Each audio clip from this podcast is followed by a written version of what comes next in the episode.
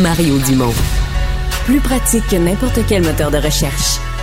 Une source d'information plus fiable que les internets. Pour savoir et comprendre, Mario Dumont. L'exercice lui-même Mario Dumont. va faire sortir plus de vérité sur ce qui s'est véritablement passé à ce moment-là. Gérez donc ça, s'il vous plaît. Isabelle Maréchal. Mais c'est parce qu'à un moment donné, si on paye pas tout de suite, on va payer tout à l'heure. La rencontre, Maréchal Dumont.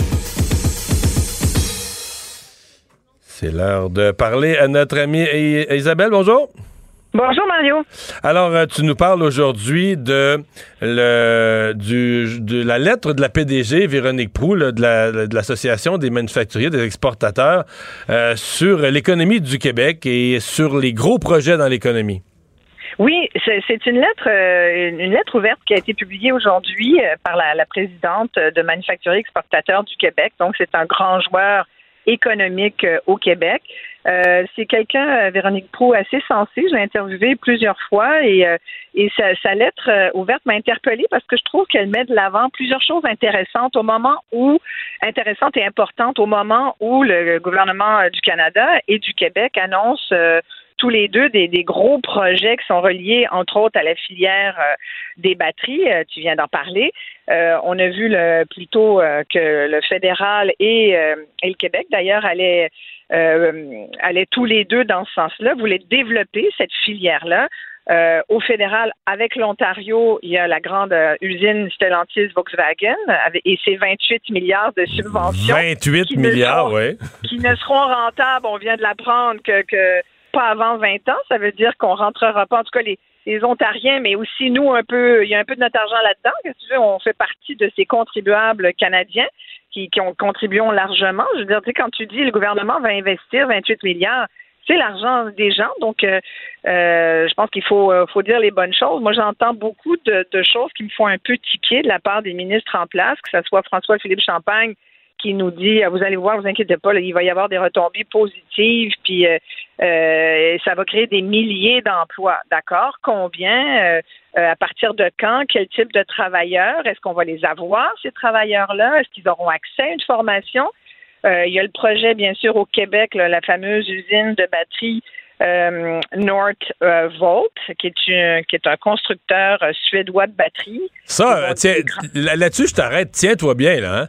Ça, Ouais. c'est prévu dernière semaine de septembre. Et ce que j'entends de partout, euh, Ouais. tambours et trompettes vont se faire entendre. Monsieur Trudeau va être là, Monsieur Legault va être là. Les deux vont insister sur le fait que c'est le plus gros investissement industriel, Industriel, privé de l'histoire du Québec. Euh, Il paraît, ouais. Ouais. Tiens-toi bien là-dessus. Ça. va être une grosse affaire, un gros show. Ça va être euh, un gros show parce que, en plus, Justin Trudeau en a besoin aussi de ce gros show-là au Québec.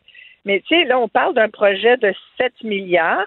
Euh, on parle de 4 000 emplois sur une superficie de l'équivalent de 75 terrains de football euh, à McMasterville et Saint-Basile-le-Grand, dans ce coin-là, au sud de, de Mon- Montréal, en Montérégie.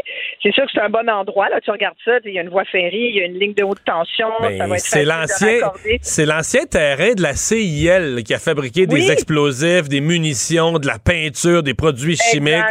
Euh, c'est un terrain déjà qui avait une vocation industrielle jusqu'en, je pense, jusqu'à il y a 25 ans à peu près où tout a été démantelé. là, là.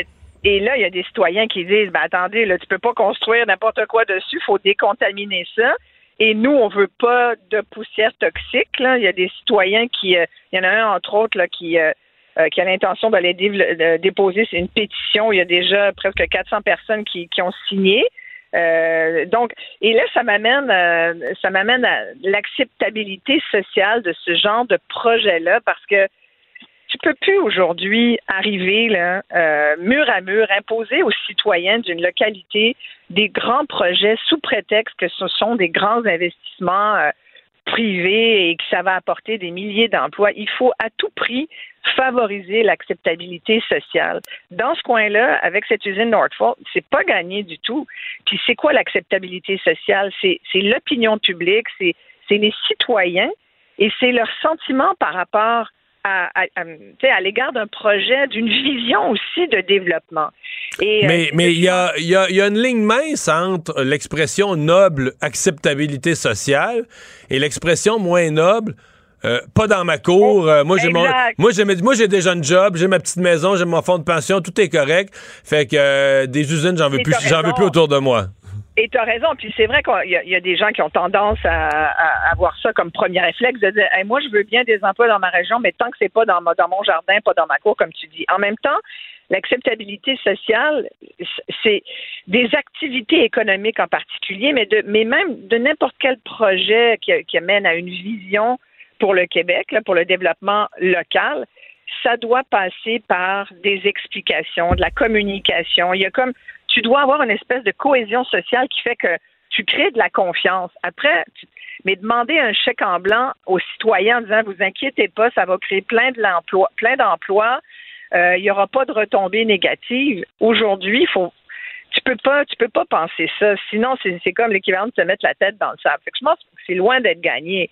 Et, il va falloir faire un gros travail de, de euh, de communication, puis, puis pas de relations publiques, de communication, c'est-à-dire bien expliquer aux gens, parce que oui, ces projets-là peuvent être porteurs. D'ailleurs, et là, je reviens à la lettre de la présidente de Manufacturier Exportateur du Québec, elle l'a dit, c'est sûr qu'investir plus d'un millier de dollars pour soutenir un créneau comme la filière batterie au Québec, alors que l'Ontario est en train de consolider sa position comme grand joueur canadien là-dedans, mais nous aussi, on en veut un petit bout au Québec. En même temps, ce que je trouve intéressant de sa lettre, c'est qu'elle dit, mais ne faisons pas ça au détriment de notre base économique. Puis moi, je suis contente de pouvoir rappeler qu'aujourd'hui, pour ceux qui l'oublieraient, euh, elle me donne l'occasion de le faire. C'est faut pas oublier que le cœur économique du Québec, c'est 80% c'est PME. La plupart des travailleurs travaillent dans une PME. C'est pas vrai que tout le monde travaille dans une multinationale. L'autre chose qu'elle dit, Véronique Prou, dans sa lettre, c'est qu'il faut pas oublier le secteur manufacturier. Et souvent, au Québec, on a tendance à le faire. Et moi, j'ai appris euh, par le biais de sa lettre que dans le- l'espèce de grand plan d'action sur la main-d'œuvre, il n'y a pas de priorité qui est donnée au secteur manufacturier. C'est ce qu'elle écrit noir sur blanc. Moi, je suis vraiment étonnée de ça. Si c'est le cas, je comprends qu'elle ne s'explique pas cette situation. Écoute, le secteur manufacturier, c'est au cœur du développement économique du Québec. Voyons donc. Puis elle pose des questions vraiment très pertinentes. Qui va travailler dans ces usines, que ce soit à batterie ou autre, qui sont soutenues par des aides gouvernementales vraiment très, très, très généreuses? Essaye, toi, comme PME, là, mettons que tu as une idée, Mario, tu vas voir Investissement Québec ou n'importe quel autre fonds gouvernemental pour avoir une subvention. Dis-leur que tu vas être rentable juste dans 20 ans. Compte le nombre de milliards qui vont donner. Attention, attention, ils disent pas que l'usine va être rentable juste dans 20 ans.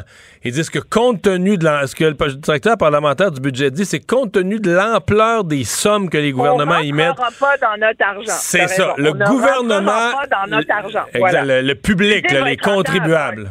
Ah, les, les- le- exact, c'est ça, tout à fait. C'est ce que je voulais dire. C'est que dans, dans le fond, on rentre. Mais c'est long, c'est long, 20 ans, là. Mais c'est long à maudit. Puis moi, je te dis, là, si t'étais juste, si t'étais un chef d'entreprise, d'une PME, d'une start-up au Québec, en, en, en disant ça, en disant, regardez, moi, j'aimerais bien votre subvention, mais euh, les impôts, parce que la question des impôts, là, tu sais, genre, oui, euh, d'accord, tu sais, faire comprendre aux gens de McMasterville, vous allez peut-être payer moins d'impôts. Premièrement, je le croirais pas. Je pense pas que les impôts baissent, là. S'il y a quelque chose qu'on sait pas mal, c'est que s'il y a quelque chose qui va vers le haut et pas vers le bas, c'est les impôts. Ça m'étonnerait qu'ils aient un avantage euh, euh, vraiment financier. Et, je comprends tout à fait les citoyens qui posent des questions, puis qui, après, qui s'opposent tout de suite avant même que le projet ait lieu.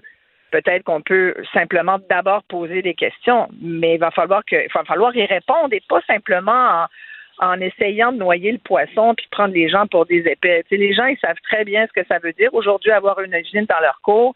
Tu sais, moi, je prends le projet du REM, là, qui a été un gros, gros, gros projet. On n'a jamais expliqué aux citoyens euh, que ça allait faire un bruit épouvantable. Puis aujourd'hui, ben, il y a des gens qui disent qu'ils s'entendent à peine parler dans leur salon. Peut-être qu'ils exagèrent, mais c'est vrai que ça fait du bruit. Et ça fait partie de, de tout ça. Puis en même temps, ben, j'aurai l'occasion de te reparler de, de, de nous de- d'autres modèles économiques aussi que celui de la grande multinationale. On- je trouve qu'on est encore figé dans une Ouais, vision économique Mais je, je vais donner, ouais. qui ne voit que les gros projets. Ouais, mais c'est parce que je pense que ce qu'il faut voir, dans le cas du Québec, euh, dans le cas du Canada un peu aussi, mais encore plus dans le cas du Québec, ce qu'il faut voir, c'est que le Québec est un peu euh, comme encore sous le choc là, de toutes ces années où l'industrie automobile était en Ontario. Moi, je me souviens, là, tu sais, comment Robert Bourassa, dans le fédéralisme canadien, se plaignait toujours, ah, le fédéral donne de l'argent parce que l'automobile est en Ontario, puis on essayait de bâtir le secteur de l'aéronautique. Euh, puis là, quand euh, si Bombardier ou si quelqu'un de l'aéronautique au Québec qui recevait une subvention, ça chialait dans le reste du Canada, mais tu l'automobile, l'automobile, l'automobile en Ontario était toujours aidé. Et c'est comme si le Québec s'est dit, non, non, non, là, il arrive une nouvelle génération d'automobiles, les autos électriques. Puis c'est pas vrai qu'on. D'abord, le Canada s'est dit c'est pas vrai qu'on va laisser les Américains prendre le contrôle de ça. Puis le Québec s'est dit c'est pas vrai que si le Canada se mêle de ça, des autos électriques, des batteries d'auto électriques, c'est pas vrai que ça va encore aller tout en Ontario. Donc il y a une obsession, il y a une obsession de, de, Fitzgibbon, de, de, de Legault, de nous positionner, de dire on va avoir notre part euh, du prochain Klondike là. Oui, mais en même temps, puis tu sais, en même temps, je pense que la rumeur dit qu'on a qu'on aurait pu avoir l'usine de Volkswagen. Ouais. on n'avait pas, on pas les terrains ni l'électricité à court terme. Là. On n'avait rien. Pour... Oui, mais il paraît que c'était. Ben, est-ce que l'Ontario l'a plus, l'électricité? Ben, oui, mais c'est, euh, ça, ça c'est le ridicule. Euh, ça, c'est le ridicule. L'Ontario l'a plus parce que l'Ontario va leur faire de l'électricité avec des usines au gaz. Donc, on, ben, dit qu'on fait, on dit qu'on fait ça au nom des changements climatiques. On investit dans l'auto électrique, mais la plus grosse usine de batterie électrique va être, euh, elle va fonctionner, elle va opérer, brancher sur une centrale au gaz.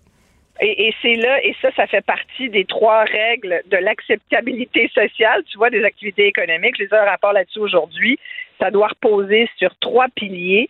La diversification économique, euh, ça doit euh, reposer aussi sur la recherche de cohésion sociale, je t'en parlais tout à l'heure. Et le troisième élément, puis tu viens de l'aborder, c'est la viabilité environnementale.